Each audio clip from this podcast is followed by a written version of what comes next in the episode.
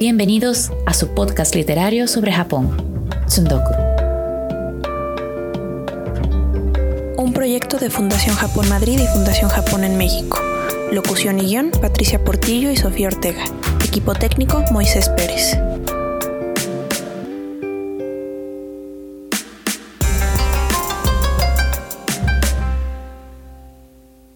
El día de hoy tendremos el gusto de platicar con el doctor José Paso Espinosa, quien es escritor, traductor de japonés, francés e inglés a castellano y profesor de lengua española en la Universidad Autónoma de Madrid y en la New York University.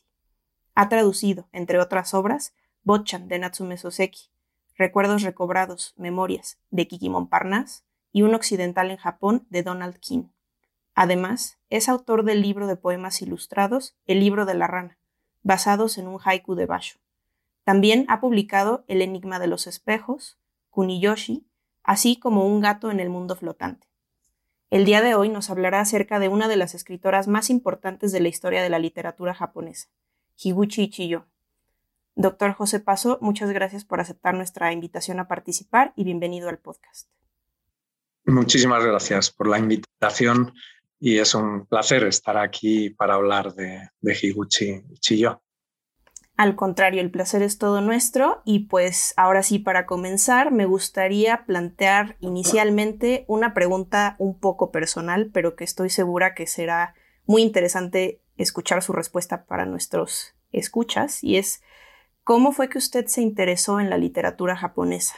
¿Qué lo llevó a ella? ¿Se acuerda de sus primeros contactos con esta tradición literaria? Bueno, es una pregunta particular, ¿no? Porque eh, la literatura, digamos, entendida en un sentido formal, mi interés eh, fue un poco quizá tardío, ahora explicaré por qué. Pero mi contacto inicial fue muy temprano, porque eh, mi abuela nació en Tokio, aunque ella era de padres españoles, y, se educó allí. Entonces, eh, mi bisabuelo, Gonzalo Jiménez de la Espada, que viajó de forma muy temprana, eh, recién casado, a, Tokio y fue a enseñar español. Allí, en, la Escuela de Lenguas Extranjeras de, Tokio. Eh, y, bueno, em, el caso es que mientras estaba allí tradujo unos libros, eh, unos libros muy particulares que un editor Hasegawa editó en este momento, quizá un poco a raíz de la exposición universal y son libros con los cuentos tradicionales japoneses. Eh, estos cuentos, que son unos cuentos ilustrados por los últimos artistas de ukiyo-e de, Japón, porque el ukiyo-e prácticamente de una forma comercial desapareció a finales de la época Meiji y quizá un poquito más adelante. El caso es que estos cuentos eh, los había traducido mi bisabuelo y la familia los trajo a España y entonces había varias colecciones. Y mi abuela pues tenía la costumbre de leernos esos cuentos. Pues Urashima Taro, El gorrión con la lengua cortada, La montaña Kachikachi, son como eh, cuentos muy, muy todo lo que es el Mukashi Banashi japonés. Eh, en ese momento, eh, bueno, yo los oía y, siempre me hacían muchísima gracia, producían muchísimo interés por las diferencias con los cuentos tradicionales eh, españoles. Luego, por otro lado, las ilustraciones eran interesantísimas, eran muy coloridas, los colores estaban muy bien conservados, los libros son libros Chirimen Bong, son están hechos en un papel particular, plegado, muy resistente y la tinta se conservaba fenomenal. Entonces, el primer contacto yo diría que fue con esos cuentos. Eh, mi abuelo además le gustaba mucho eh, leer estos cuentos japoneses y también cuentos chinos, que tienen, son cuentos muy fantásticos, los cuentos tradicionales, ¿no?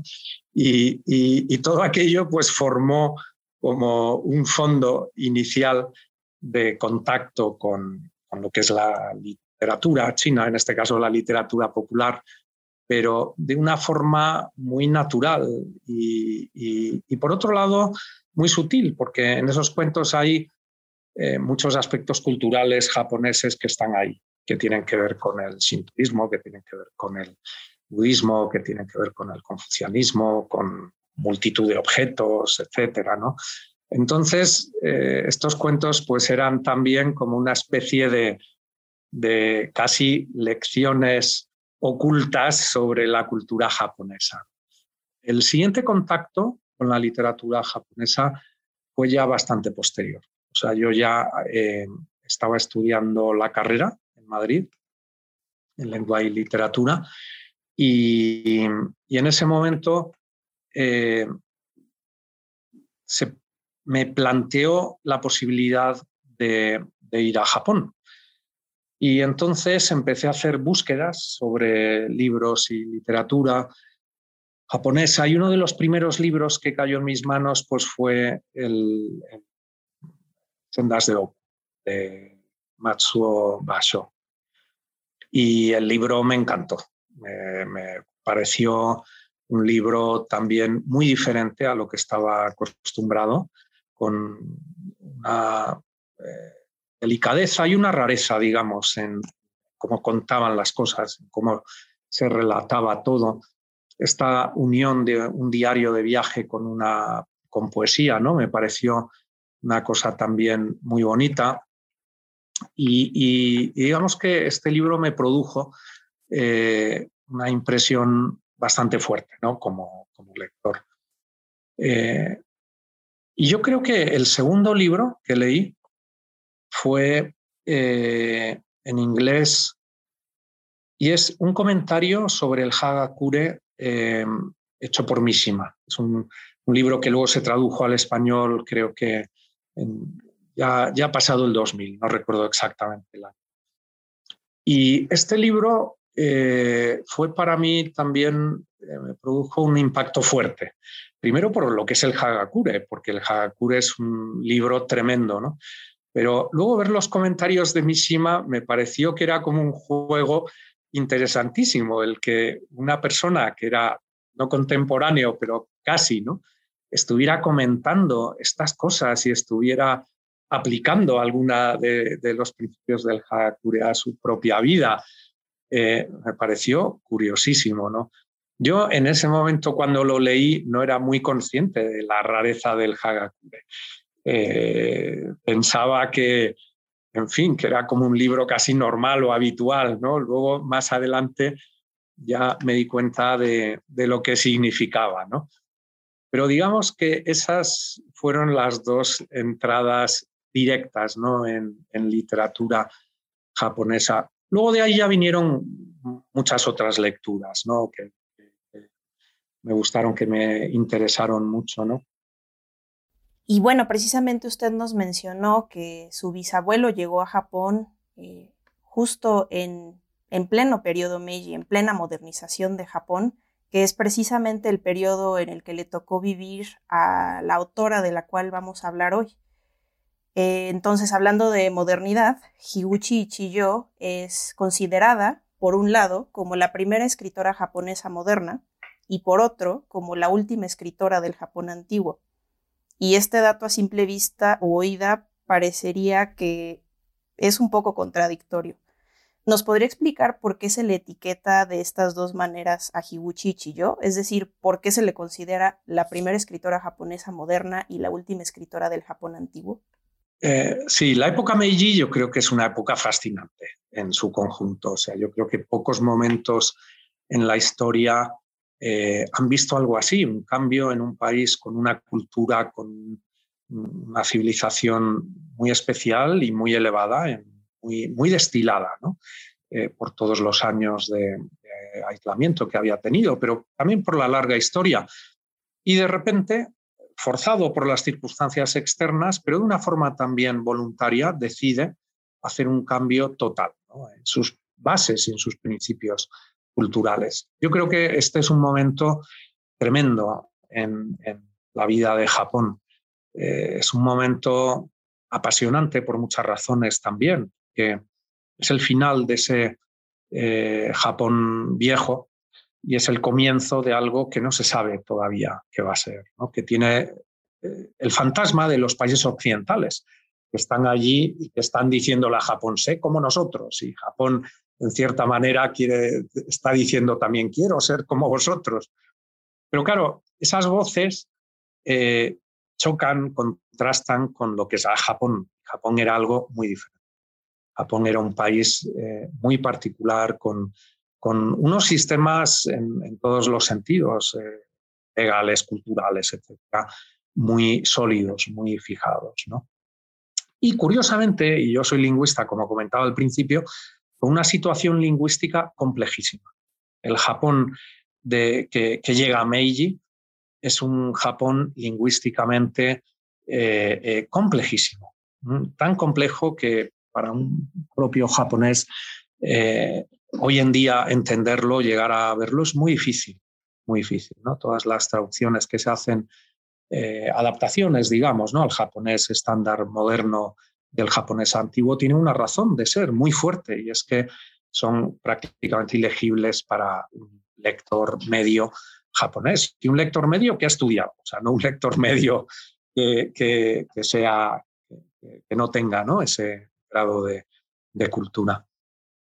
Eh, Japón, por tanto, tenía una herencia china enorme, enorme, que se reflejaba pues, en toda la escritura, en la lengua, en muchos aspectos de literatura, de, folclore, de cultura, y una situación eh, particular en cuanto a, los ilustrati, ¿no? a la gente ilustrada japonesa. una persona culta japonesa tenía que saber escribir en chino. El kanbun, que es la escritura japonesa, pero en chino, tenía que estar dominada ¿no? por, por, por cualquier persona Todos los edictos, las leyes, etcétera, se escribían. Los textos legales también. La literatura, sí y no, porque había habido ya excepciones ¿no? en Heian. Y, el Genji, etcétera, pues eran libros que se habían escrito eh, eh, de otra manera, se habían escrito en, en una lengua arcaica, pero, eh, digamos, desligada ya de una de, la influencia fortísima ¿no? Eh, china. Eh, esto, este estado de cosas llega a Meiji. En Meiji se plantean muchísimos problemas muy curiosos.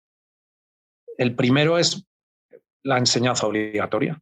Dicen, bueno, tenemos que modificar el sistema cultural y tenemos que hacer que todo el mundo sepa escribir y leer, porque no sabía todo el mundo escribir y leer. ¿no? La escritura japonesa es interesantísima porque es muy intuitiva. Tú puedes, sin saber cómo se lee algo, saber qué significa un carácter, porque conoces los elementos que lo componen o lo relacionas con algún otro que conoces, ¿no? O sea que tú puedes llegar a comprender mensajes sin saber leerlos, es todo lo contrario que el, el proceso de un niño occidental, que puede saber leer con pocos años un texto, pero no entiende prácticamente nada de lo que lee. El caso es que esa revolución llevó a, ciertas personas y principalmente literatos a la búsqueda de, una lengua estándar, una lengua que, pudiera servir eh, eh, para todo el mundo, que pudiera servir para la educación y que pudiera servir para la literatura. Este proceso eh, que, digamos, separa dos o, hace hincapié en dos formas de lengua diferentes, lo que sería el, bungo, que era la lengua culta, cómo se escribía en el japonés culto, y el kogo, que era la lengua coloquial, cómo se hablaba. Entonces tienes, por un lado, eh, estas dos formas de lengua diferentes. Pero la literatura no se escribía en kogo, se escribía en derivaciones de bungo. Se escribía con una lengua muy culta, muy alejada de la lengua coloquial, de lo que se hablaba. Entonces, ese dilema llega a esta época y es central en Higuchi y Chiyo. Eh, ¿Por qué es central en ella? Bueno, pues porque antes que ella ya ha habido dos autores fundamentalmente, Tsubouchi Shoyo y luego eh, Futabatei Shimei, el primero más teórico, el segundo más escritor, pero los dos al final escritores y los dos muy interesados en lo que es la ficción, que se han planteado esto Y Tsuouchi, a finales del siglo XIX, eh, escribe eh, Shosetsu Shintsui, que es un tratado sobre la novela, en el que él recomienda eh, el uso del lenguaje coloquial en la literatura. Esta obra es interesantísima de Tsuouchi Shoyo. ¿no? Él eh, recomienda, hace muchas recomendaciones, entre otras muchas literarias, cómo deben ser los personajes, cómo se deben tratar las tramas. Eh, y yo diría, así sintetizando mucho, que él eh, incide en dos cosas. Primero, en el desarrollo psicológico de los protagonistas, de los personajes. Dice que lo principal, lo que hace una novela valiosa, la psicología del personaje, el poder expresar su vida interior. Y el segundo aspecto es lingüístico. La lengua debe ser lengua coloquial.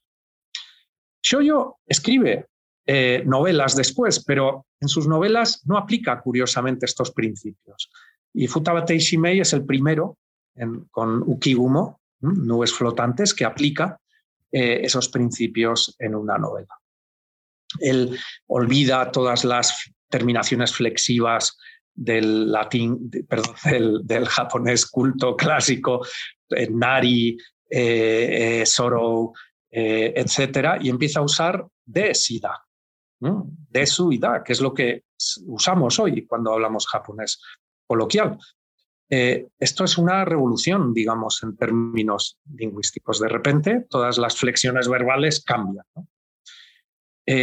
esta primera ola es la primera de estos dos autores que comento. Luego hay más. Llamada Vimio, por ejemplo, es también un defensor del, del Genbunichi. El Genbunichi es como una lengua, ¿no? Una especie de coine, de, unificación, de lengua unificada que una estas dos tendencias. es interesante que el Genbunichi no dice hay que escribir todo coloquial, sino que lo que preconiza es que se deben unir, se debe llegar a una síntesis entre, lo que es el bungo y el, lo que es la lengua coloquial y la lengua más culta. Y, entonces este movimiento pues, es de 1886, 1887. Y es un movimiento que tiene cierto éxito, pero tiene muchos detractores.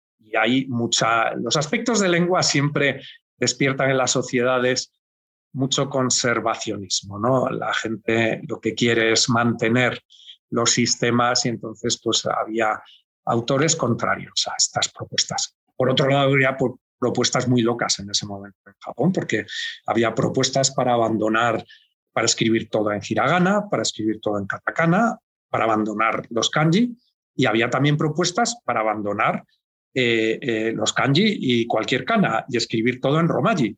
Y hay un club, el Romaji Kai, que defiende esto. Pero es que luego hay propuestas para abandonar el japonés y tomar el inglés como lengua oficial de Japón, o sea que, que llegan a unos extremos tremendos en, en, en, esta época. El caso es que a, esta primera ola le sigue cierto silencio en ese aspecto y de repente, en 1902, aparece eh, las primeras obras, un poquito antes, ¿no? de, de Higuchi Chiyo. Entonces, ¿qué es lo que hace? o por qué ella se puede y se debe considerar como una autora bisagra que está a caballo entre lo que es el Japón antiguo y el moderno. Bueno, porque primero, es, ella es una persona con una formación muy selecta, muy culta. la academia eh, en la que ella estudia eh, es una academia eh, en la que, en fin, su padre, su madre al final se ponen de acuerdo para, para que entre. Eh, es, es, una academia para señoritas y también para hombres, no solo para mujeres, pero muchas señoritas cultas que se formaban en la tradición poética clásica eh, tradición del waka, del, del, tanka, de, las formas del kokinshu, de, de Isen Monogatari, etc y por lo tanto ya recibe una formación clásica magnífica. Eh, eh, yo diría que quizá de lo mejor que se puede en ese momento en Tokio recibir. Eh, pero por otro lado, ella quiere tener éxito como novelista. No quiere tener éxito como poeta, no quiere tener éxito como escritora de ensayos estéticos, no quiere escribir un diario solo estético, aunque dice o escribir un diario, quiere escribir y quiere ser autora. Higuchi Chio eh, pertenece a una familia, es de una familia venida menos.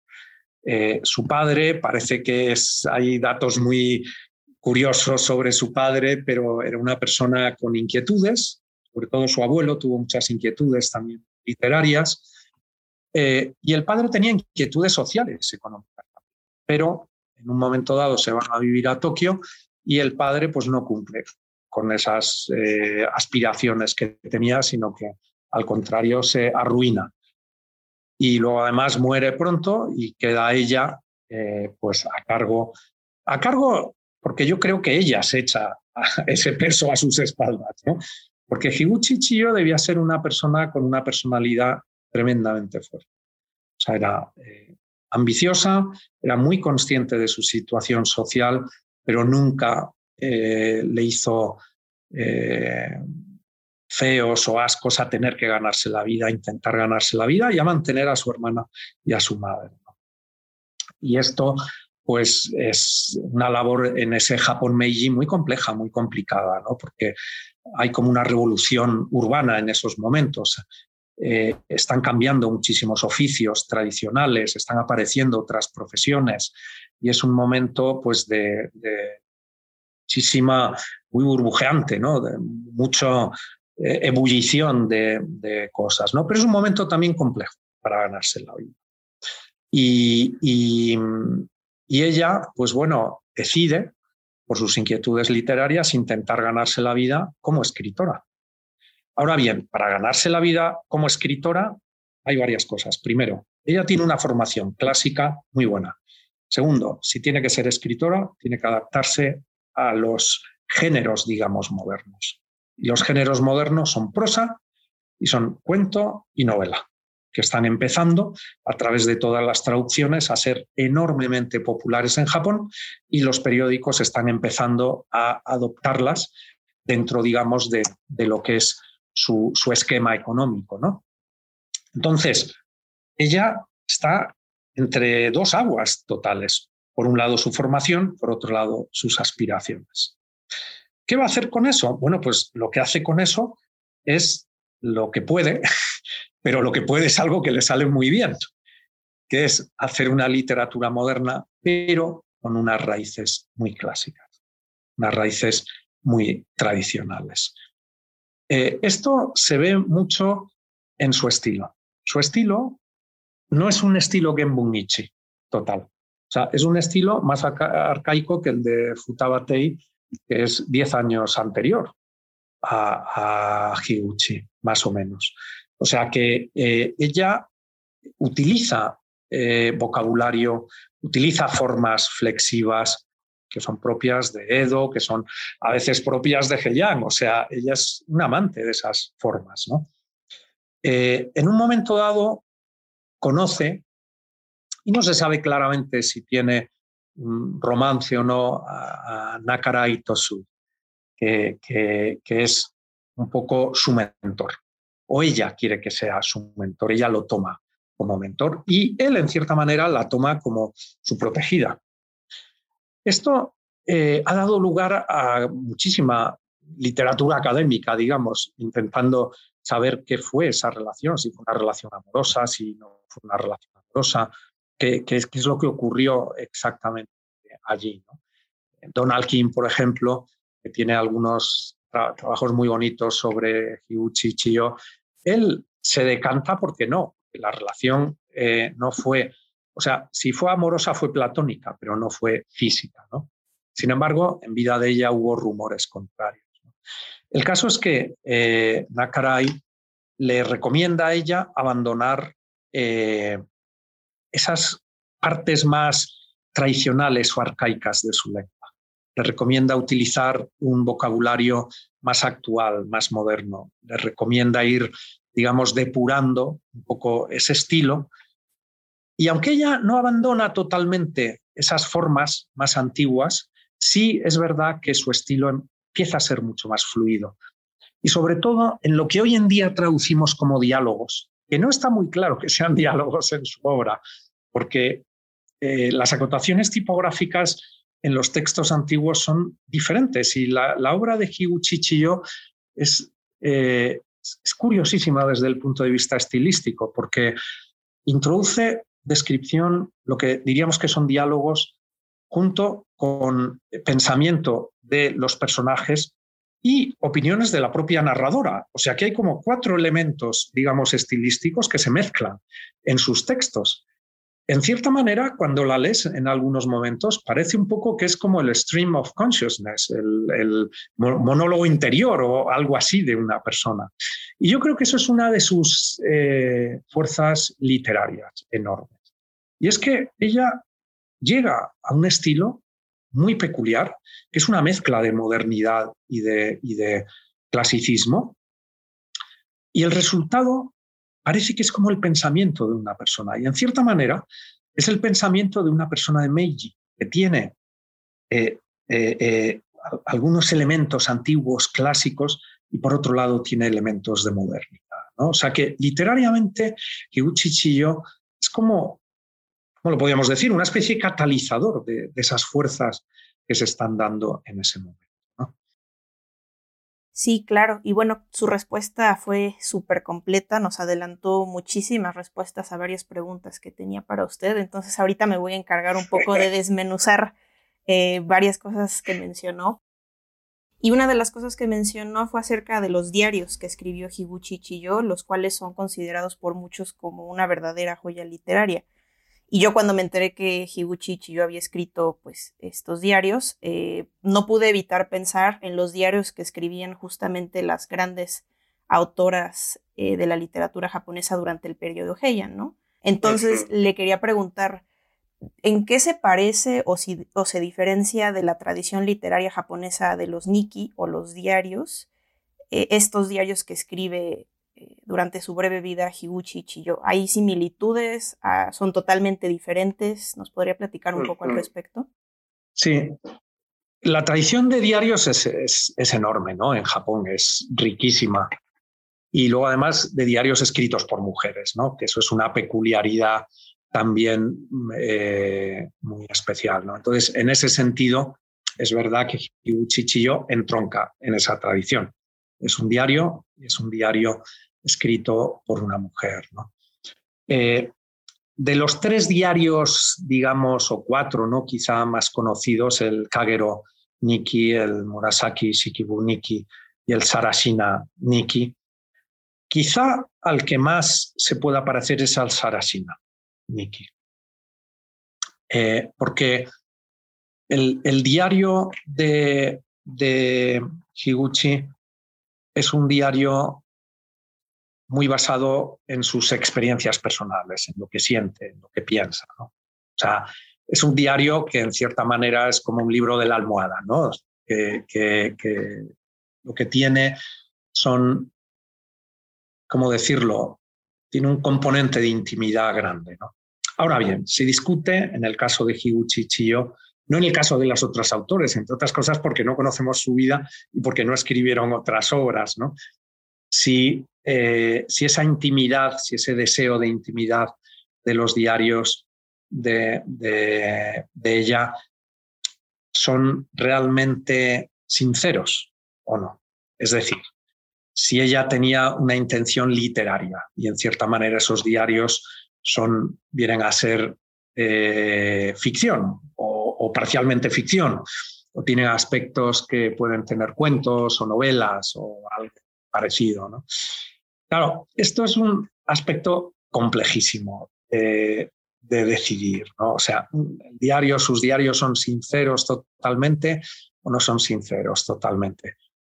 Un diario, por otro lado, debe ser sincero o no, porque en un diario, por muy sincero que queramos que sea, que queramos hacerlo, es complejísimo, ¿no? La, la sinceridad con uno mismo es una cualidad psicoanalítica, o sea, es una cualidad a la que habría que, dar muchas vueltas y verlas de muchas maneras. ¿no? Lo que está claro es que en Meiji hay, eh, bueno, la, la tradición, como decía, de diarios en Japón es enorme. Hay diarios, Heian, pero luego hay un montón de diarios de la época de Edo. Eh, hay una asociación encargada solo de los diarios de mujeres. Y se calcula que hay, ahora mismo tengo por aquí el, el, el, nombre, sí, Edoki Onajitensa. Es una enciclopedia solo sobre los eh, autoras de la época de Edo y hay más de 12.000 mujeres creadoras en Edo. Y han recogido más de 300 diarios escritos en Edo por mujeres. ¿no? O sea que la cantidad de, producción todavía escasamente investigada, pero y, que en cierta manera se sigue recopilando de producción de mujeres es enorme. ¿no? Y, gran parte de esa producción son diarios. Es verdad que eh, hay algunos estudiosos que dicen que, en fin, que aparte de esos diarios son, tratan de aspectos muy mundanos del día a día, son diarios con no un valor literario grande, ¿no? Pero bueno, están ahí. Por otro lado, eh, el diario tiene cierto, eh, cierta dimensión relacionada con el secreto, con lo íntimo, ¿no? Eh, los diarios y, en todos sitios, pero en Japón también se han escrito muchas veces como eh, una especie de expresión del URA, ¿no? de la parte trasera del ser, de los pensamientos que nos expresan en la familia o en la sociedad. En Japón muchas veces es complejo ¿no? la expresión pública de los sentimientos y, y esto ha llevado quizá a que el diario sea un género favorecido hay un diario, un caso curiosísimo de Takuoku, del poeta, que eh, un poco después de la época Meiji tiene, eh, escribe un diario y lo escribe en Romaji. Y lo escribe en Romaji para que no lo pueda leer casi nadie. o sea, que eh, digamos las formas de escritura también tienen ese aspecto o contribuyen ¿no? a ese aspecto de protección del sector, ¿no? de hacer inaccesible. Y es posible que los diarios de Hiuchi Chio tuvieran algo de ese aspecto. Yo no lo desecharía, porque ella antes de morir a su hermana le pidió que destruyera esos diarios. Eh, algo que su hermana no llevó a cabo.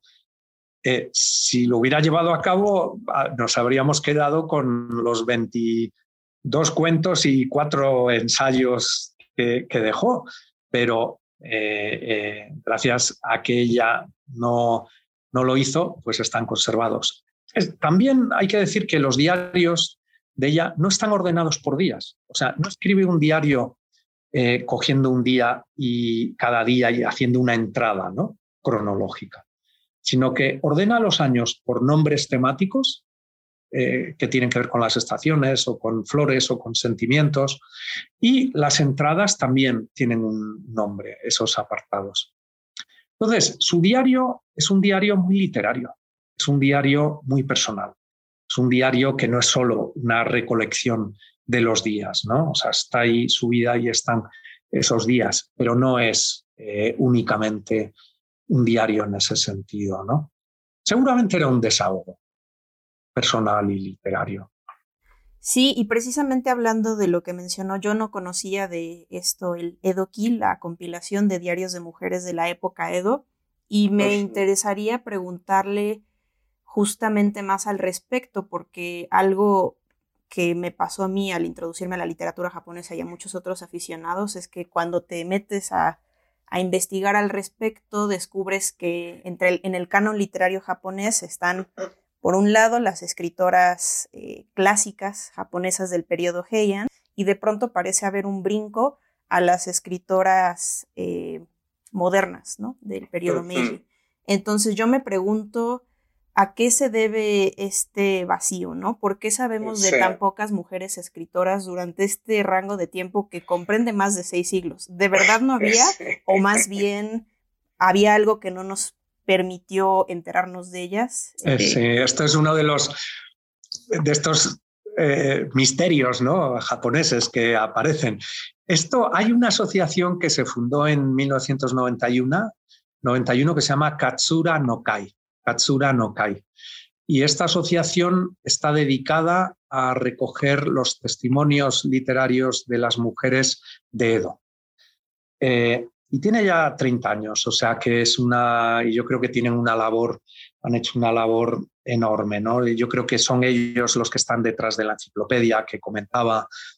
Eh, o sea que hay mucho interés, ¿no? Ya desde el año 1991, o sea, antes de que, digamos, eh, los estudios de género estuvieran en boga en las universidades ¿no? y, en, y en la prensa.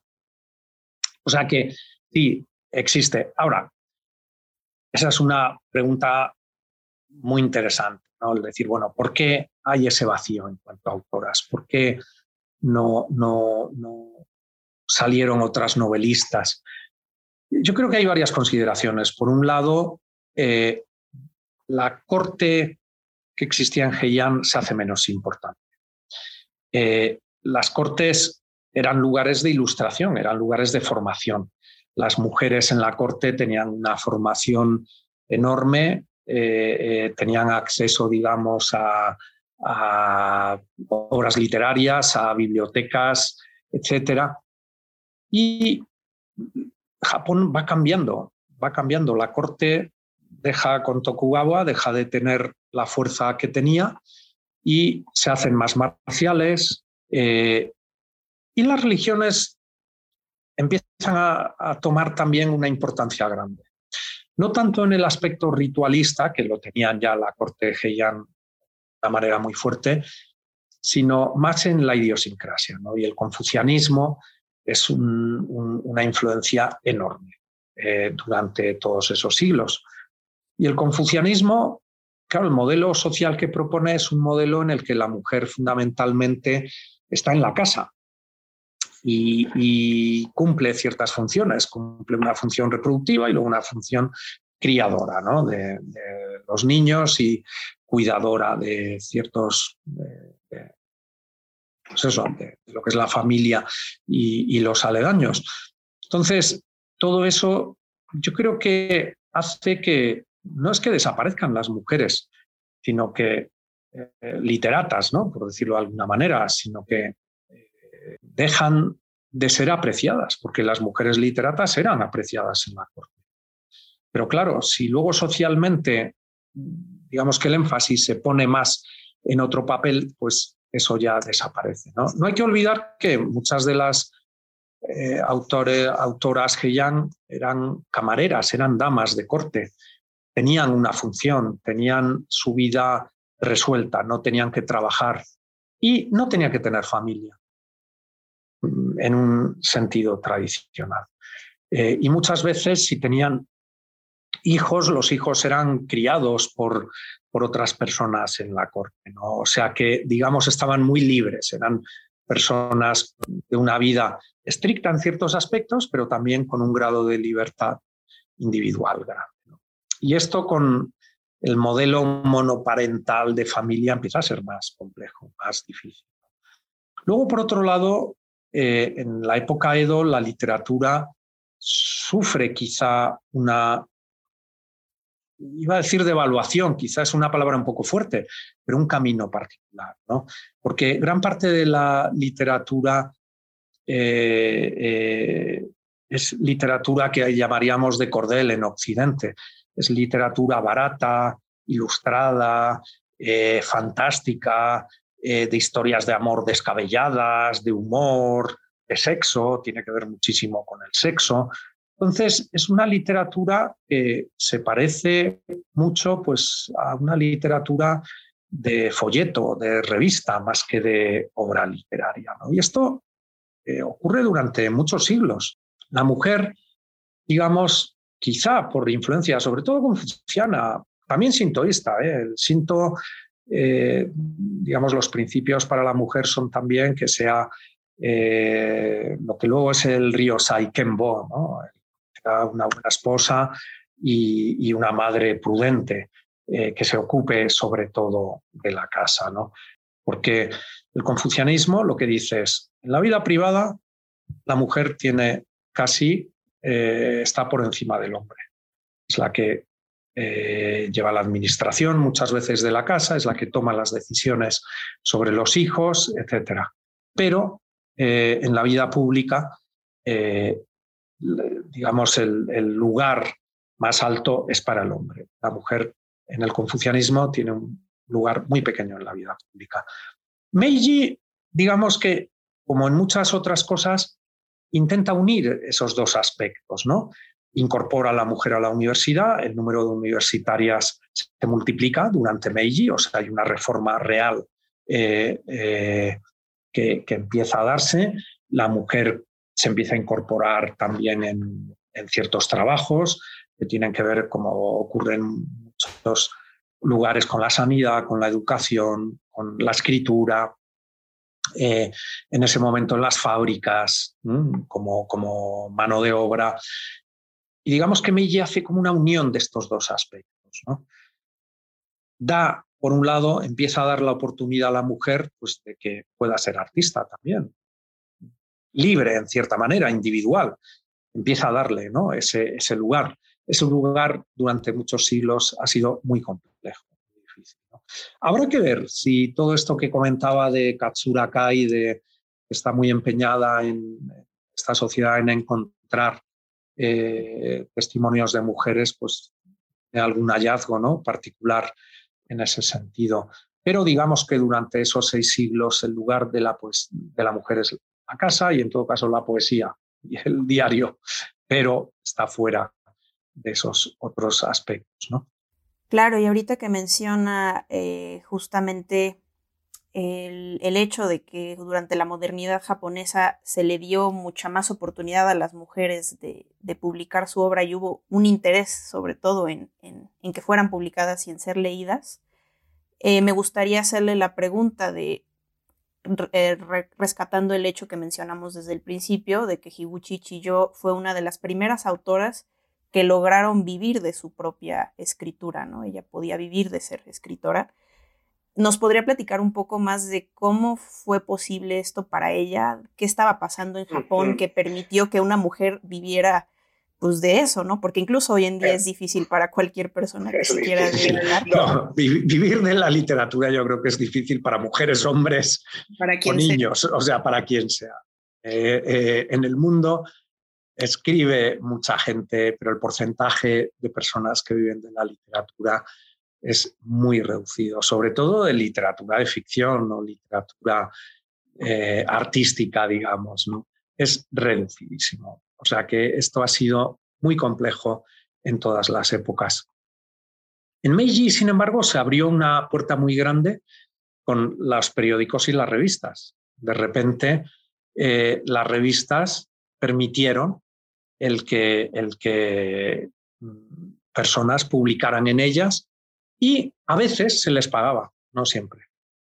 Eh, Chiyo, por ejemplo, tuvo mucha suerte porque ya desde el primer relato le pagaron, no recuerdo la cantidad, no sé si eran cinco yenes o algo así, pero ya tuvo un, pago.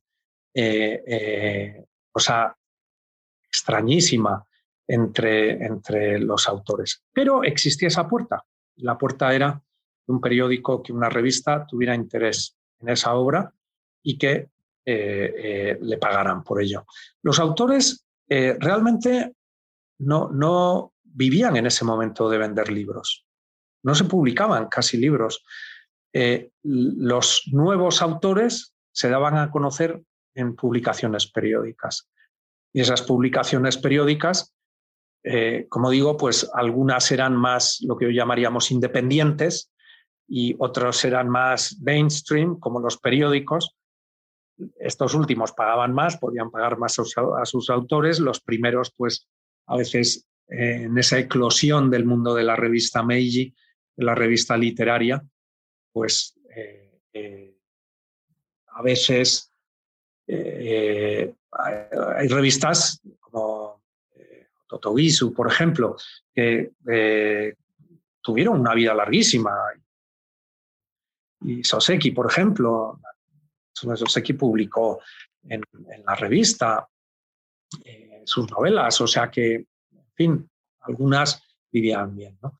Pero bueno, un fenómeno también es la aparición de revistas solo de mujeres y de revistas literarias de mujeres. Hoy en día yo creo, no sé si este concepto sería quizá un poco extraño, pero eh, que hubiera una revista literaria solo de mujeres. Pero en el Japón Meiji había igual que había universidades solo de mujeres o, digamos que se produjo como esta separación por, por, por géneros muy, muy marcada, ¿no? Eh, una separación que, que, es un poco ajena a lo que es la cultura tradicional japonesa. ¿no? Sí existe mucho en ese confucianismo del que hablamos, pero luego eh, culturalmente la, la, cultura japonesa es muy travestida. Eh, desde el teatro a, los propios artistas, siempre les ha encantado jugar con aspectos de género, el hombre representa a la mujer y la mujer al hombre, ¿no? Y, ese gusto sigue existiendo hoy, ¿no? Pero bueno, el caso es que volviendo a la época Meiji, la época Meiji era, estaba muy, muy eh, diferenciada, muy definida, ¿no?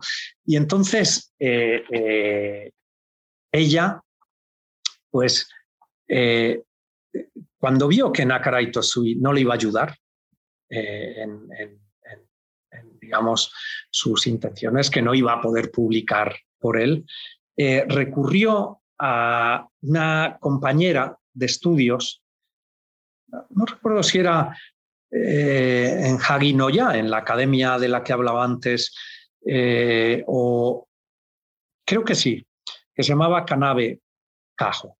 Y Canabe Cajo había escrito una novela y había tenido éxito con la novela.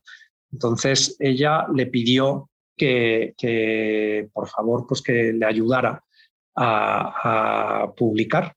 Y entonces publicó su primer relato en 1892 en Miyako Nohana, que es una revista. Eh, por la intercesión o con la ayuda de, Canabe, de su compañera literata. Y yo creo que desde el principio, desde eh, su compañera de Hagi Noya, desde el principio, desde que eh, se publicó el primer relato, la gente y sobre todo autores ya reconocidos vieron, reconocieron un valor en esos relatos. Entonces, tuvo muchos eh, halagos ¿no? por parte de gente. Ella nunca se los creía mucho. Y decía, bueno, me dan muchos halagos, pero no me dan dinero, o sea, no me dan de comer, ¿no? Y se quejaba de que, de que no le daba para vivir. Porque es verdad que ella ganó dinero con, empezó a ganar un poco de dinero con la literatura, pero no llegó a ser una escritora profesional, o sea, no llegó a poder vivir de eso. Por eso tu, tuvieron que abrir eh, la tienda, o abrió la tienda en Yoshiwara, ¿no? En el distrito eh, cortesano tan importante fue para ella esa tienda. La tienda también fracasó y tuvieron que cerrarla y volvieron a Hongo, al barrio en el que vivían. Pero gran parte de sus personajes tienen algo de esa vida cortesana. Eh, y esto es de nuevo esta especie de mezcla que comentabas entre, entre el Japón viejo y el nuevo. Porque todo eh, toda esta vida de las cortesanas japonesas, que viene de muy antiguo. en, Japón, la tradición de las geisas, la tradición de los distritos, digamos, de los hanamachi, ¿no? que son los barrios eh, de prostitución, en gran manera, pero de prostitución y de placer, y de bebida, y de tabernas, y de geisas, que muchas veces no eran exactamente prostitución, sino que es lo que podemos llamar ese mundo cortesano, no en el sentido de la corte eh, imperial o nobiliaria, sino de la corte del placer. Todos estos barrios, los Hanamachi, forman una parte importantísima del alma japonesa. Aunque hoy no se comenta, aunque hoy no se habla mucho, si cualquiera va a una ciudad moderna japonesa puede verlo en los eh, todo lo que es el Uramachi, ¿no? las, las, las, ciudades de atrás, las callejones, las, las tabernas, los bares, los lugares que todavía siguen existiendo de esta vida, de esta mala vida, ¿no? de esta vida un poco caralla que, que funcionaba.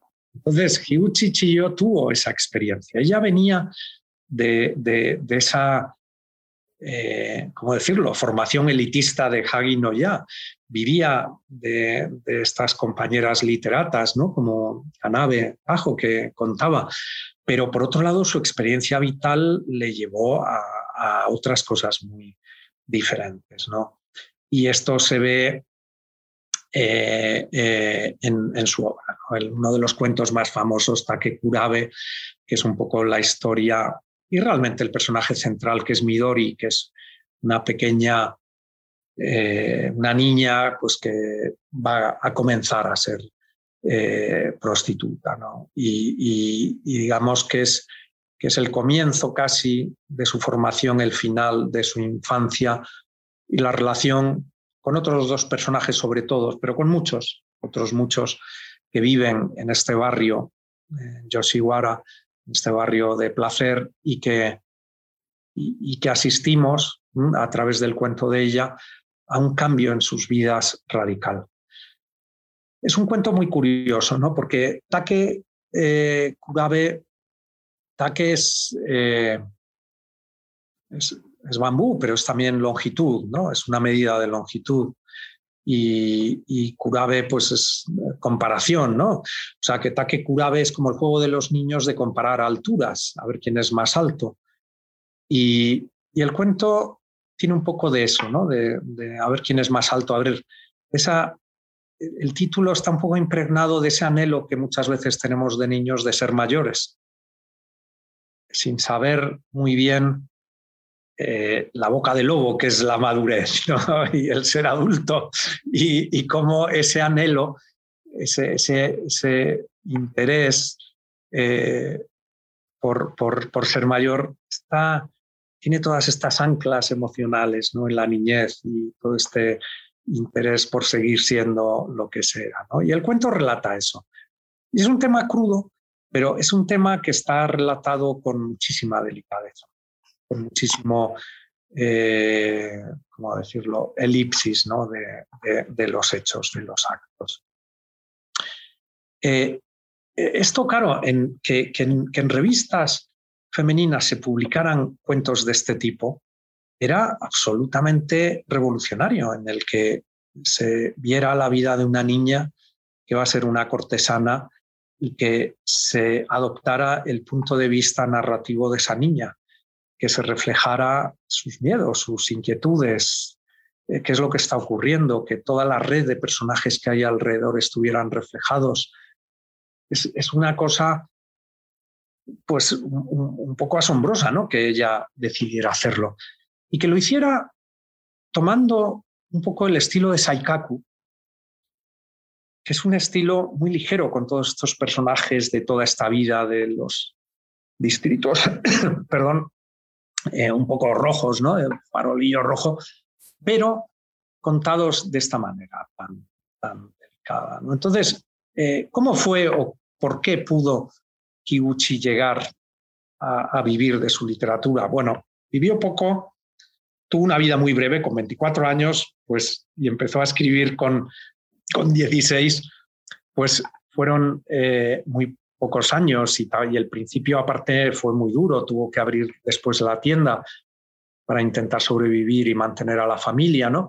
Pero todo ese conocimiento, esa experiencia que él tuvo de la vida, yo creo que es otro valor enorme dentro de su obra, porque su obra trasciende lecturas eh, parciales, yo creo. O sea, se puede leer desde el punto de vista de la condición de la mujer y es eh, muy importante, ¿no? Porque ella es una autora y muchos protagonistas suyos son femeninos, pero por otro lado, eh, lo que está retratando es el alma humana, los, los problemas también de los hombres que están allí sus vidas muchas veces eh, eh, abocadas a cosas y a, caminos en, los que ellos y ellas no son dueños de su destino. ¿no?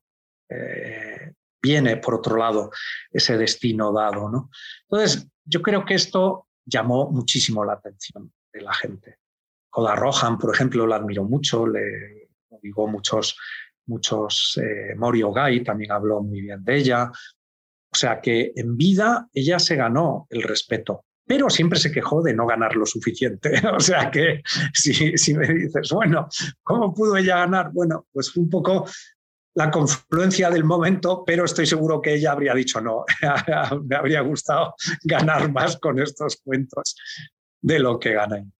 Ahora, por otro lado, en su obra hay muchísimos detalles muy, que están muy relacionados con el budismo, están muy relacionados con la impermanencia, están muy relacionados con su, propio pseudónimo, ¿no? Chillo es una hoja, es una hoja flotante, es una forma, es también un barco de hoja antiguo y es como estar a merced de las olas, a merced del viento, a merced del destino. Y ella, digamos que yo creo que en el fondo habría cambiado ese dinero del que se quejaba por lo que logró, que fue llegar a reflejar eh, esa, alma ¿no? japonesa de la forma que lo hizo. Sí, y justamente algo muy particular de su obra y en lo que se diferencia un poco de, las escritoras eh, de la época Heian es que ella ya no habla de la vida de pues la gente en la alta corte, sino muy por el contrario, habla de la vida de la gente pues con la que ella interactuó, ¿no? Que era gente de barrios pobres, habla de la vida de las prostitutas, ¿no? Y usted dice que justo expresa muy bien eh, pues eh, la opresión que vivía el, eh, las mujeres en su época, pero sobre todo las mujeres pobres en su época, ¿no? Que era un tipo de opresión muy particular y aparte en su diario también lleva a cabo una crítica muy aguda de la situación que vivían las mujeres em, en el siglo XIX. Eh, sin embargo, en varios de sus relatos podemos ver que aunque las heroínas eh, eh, expresan sus inconformidades con respecto a la opresión que viven, muchos de sus personajes terminan por someterse a las difíciles condiciones que se les imponen, ¿no?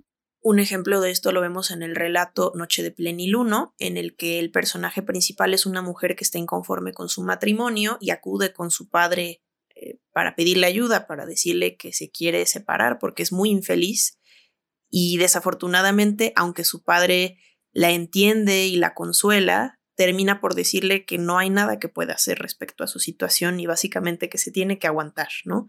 Entonces me pregunto si estos finales nos dicen algo acerca de la visión que Higuchi yo tenía acerca del futuro de la mujer en Japón. Sí, eh, Noche de Plenilunio es, es una obra muy particular, muy sutil, muy, muy especial, porque es, eh, es algo así como el Kageroniki, ¿no? es la queja de una mujer en el matrimonio. Ella va a su familia, la noche de luna llena, y va a decirle a sus padres que se quiere divorciar. Eh, ella va a decirles esto, pero claro, sus padres le dicen algunas cosas que tienen que ver con la condición de la mujer de la época. Le dicen, bueno, puedes divorciar si quieres, pero si te divorcias, eh, dejarás de pertenecer a la familia eh, que pertenecías y pasarás a volver a la nuestra, con lo que serás mal vista porque has sido una mujer que vuelve a la casa de los padres eh, y, vas a tener este estigma. Además, por otro lado, vas a perder a tu hijo, porque en los divorcios la mujer se podía divorciar en Meiji, pero eh, era un divorcio y, en Tokugawa también, o sea, en, épocas anteriores, en Edo, pero eh, era un divorcio muy complejo para la mujer. Eh, tenía que tener el apoyo muy fuerte de una familia, lo que hacía que cualquier mujer de una condición media-baja pues fuera prácticamente imposible divorciarse. Y en cualquier caso, mantener a los hijos era muy complejo, porque el hijo se quedaba, o los hijos o la hija se quedaba con el marido, no con la mujer. Una cosa eh, muy particular, ¿no? muy diferente a, cómo son las cosas hoy en día. El caso es que ella va a decir solo a los padres y los padres le dicen esto. Y ella, que es curioso porque la queja que ella hace de su marido es una queja tremendamente humana. Ella lo que no se siente es querida. O sea, lo que dice es, que este hombre no me quiere, o sea, me trata mal, pero no porque eh, me pegue o algo parecido, es que no, no, no tiene ningún interés en mí. me reprocha las cosas que digo, eh, eh, tiene como malos gestos continuamente. O sea que ella expresa una queja afectiva profunda. lo que expone ante sus padres es un desamor enorme.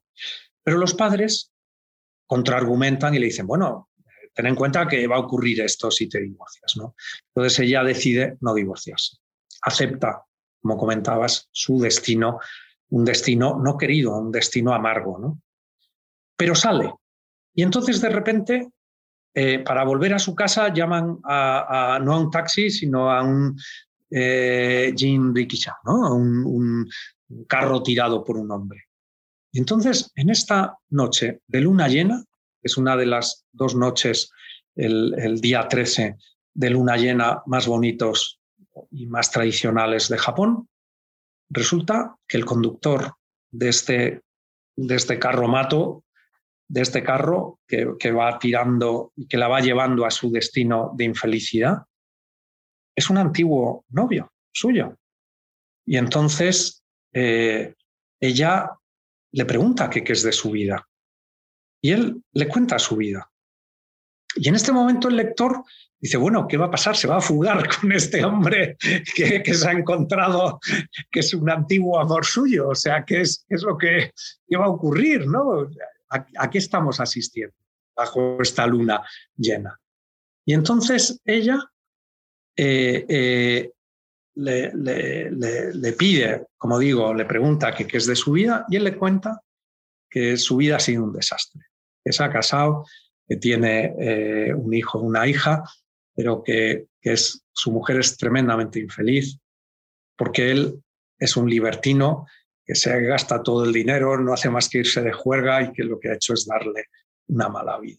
Y de repente se encuentra esta mujer con que eh, su sueño, o lo que podía ser un sueño suyo, que es como un antiguo novio, le dice algo parecido a lo que ella tiene en su casa. O sea, ve como una, una ¿cómo decirlo? Un, espejo, ¿no? Y es un espejo del pasado que le está contando algo parecido. Y ahí acaba el cuento con el, la despedida de los dos, ¿no? Entonces, yo creo que es difícil crear un cuento con unos elementos tan bellos, pero tan amargo, tan terriblemente amargo, pero no amargo por ella solo, sino amargo por todos los que están allí, amargo por el antiguo novio que tiene una vida que es un desastre. Se ha ido, ha abandonado a su mujer, ha abandonado al niño, está viviendo en una habitación, malvive trabajando como tirando de carros, llevando a personas durante eh, algunas veces y el dinero seguramente se lo gasta en, tres cosas. Eh, eh, y ese resulta que es su, su antiguo novio y su marido, que es algo similar, pero que lo está viendo desde el lado de la casa, es así. ¿no? Entonces, de repente nos da la visión de fuera y de dentro, nos da la visión y no hay lugar para el idealismo.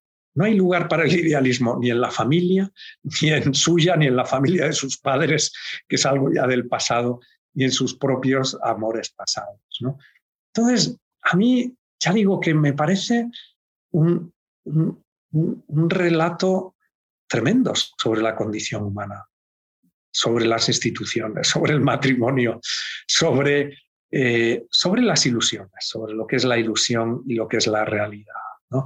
Entonces, sí, dice mucho sobre la condición de la mujer, pero dice mucho sobre la condición humana, yo diría, más que, que otra cosa. ¿no? Por eso, yo siempre insisto un poco en esto, pero Higuchi trasciende para mí eh, los, los, géneros. Lo que está contando son seres que, que, todos son marionetas, pero todos tienen una forma interior de contarlo. Y este hombre lo que nos cuenta es su infelicidad, es más breve que la de ella, eh, eh, pero es algo parecido a lo de ella. ¿Y cuál es la salida? La locura. El, el, el, la, un poco la autodestrucción.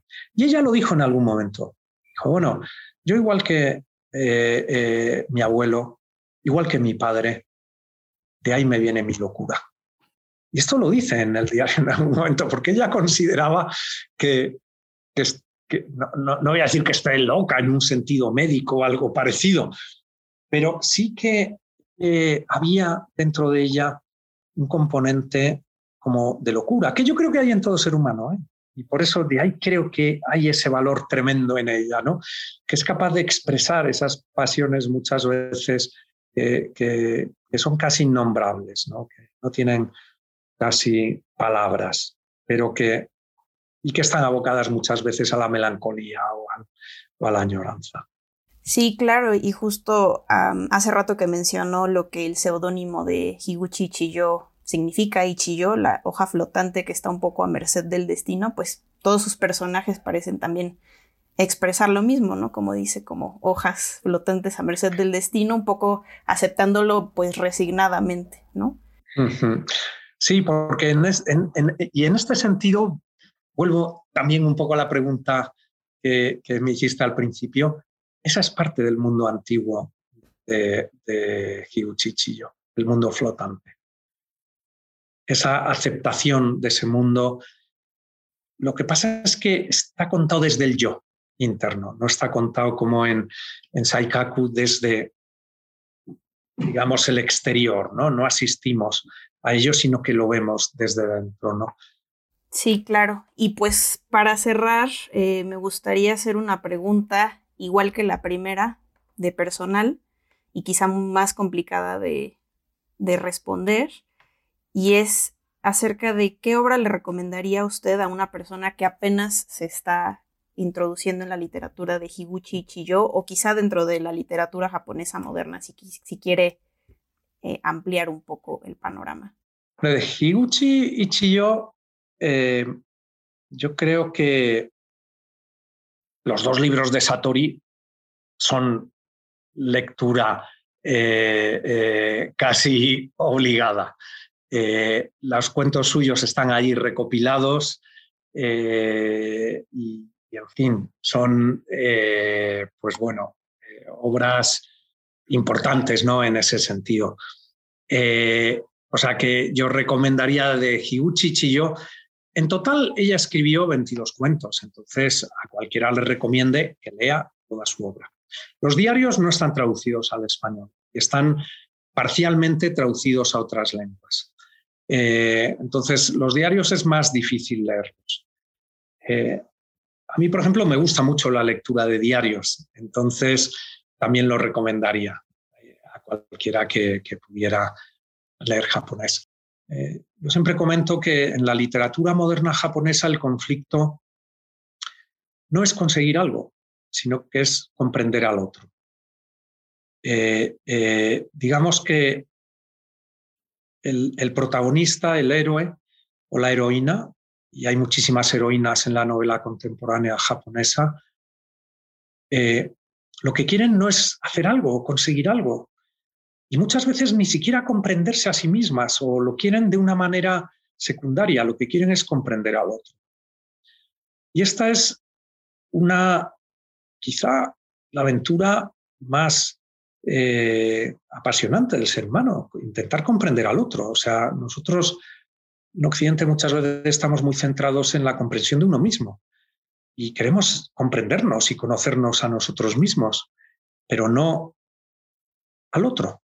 Y, a mí me gusta mucho que la literatura japonesa siga, a pesar de todos los cambios formales, en ese camino. Creo que es una ruta que se refleja muy bien en la literatura y en, el cine japonés también. Perfecto, muchas gracias por eh, las recomendaciones, doctor Paso. Nada más para referencia de las recomendaciones que usted dio, mencionó las, eh, los dos títulos que Satori tiene, tiene publicados de Higuchi yo. Menciono los nombres rápidamente, es Un día de nieve y Cerezos en la oscuridad, para los que quieran, quieran anotarlo y buscarlos.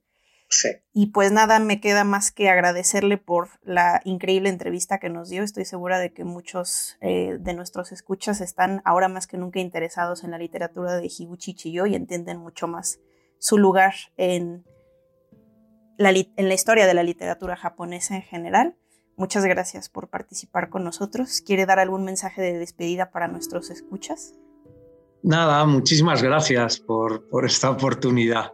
Es un placer, un gusto hablar de, de y Chiyo y nada más. Muchas gracias.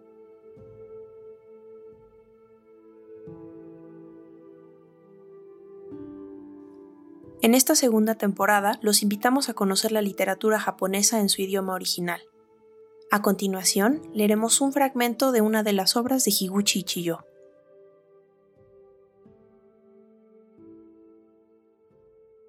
Bueno, voy a, voy a leer un pequeño fragmento de Cerezos en la Oscuridad. En este cuento se, narra eh, la relación entre una chica, una niña que, que, se va a morir, que se llama Chillo, que está muy enferma. Y Chillo tiene un, amigo del que está enamorado, que se llama eh, Ryonosuke. Ella, sabedora, consciente de su situación, quiere despedirse de él pero no puede. El cuento está dividido en tres partes. La primera parte nos cuenta la situación de ella. La tercera parte, la última, es la escena final que ocurre en su cuarto, en su cama. Pero hay una segunda parte que es como un monólogo en la que ella expresa lo que siente.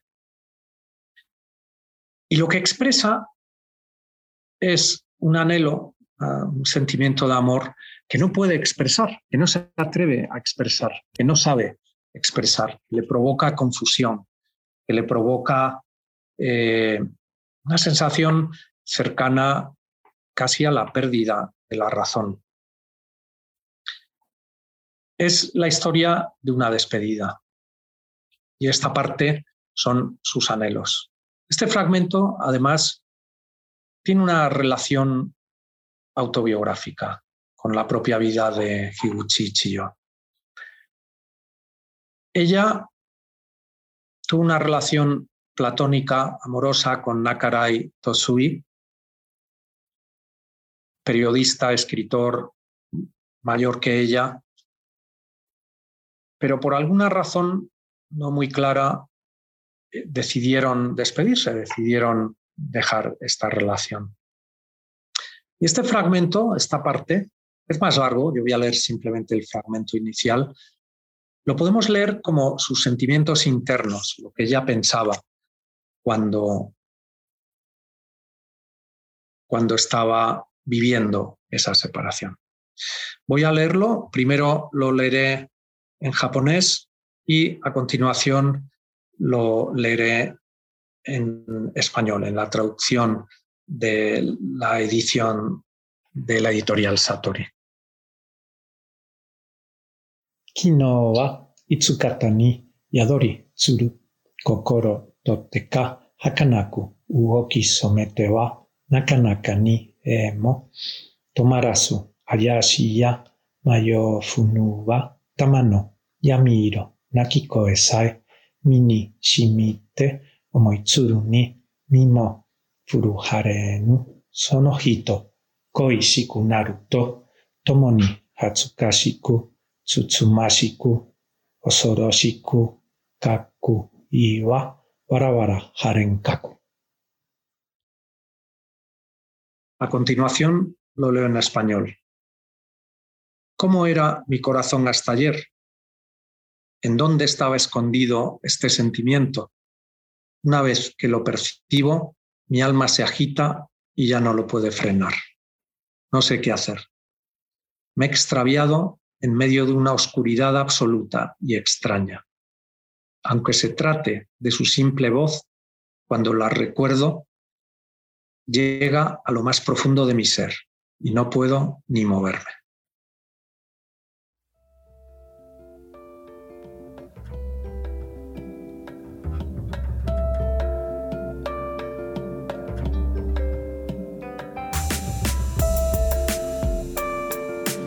Gracias por escuchar Tsundoku, un podcast sobre literatura japonesa de la mano de Fundación Japón Madrid y Fundación Japón en México.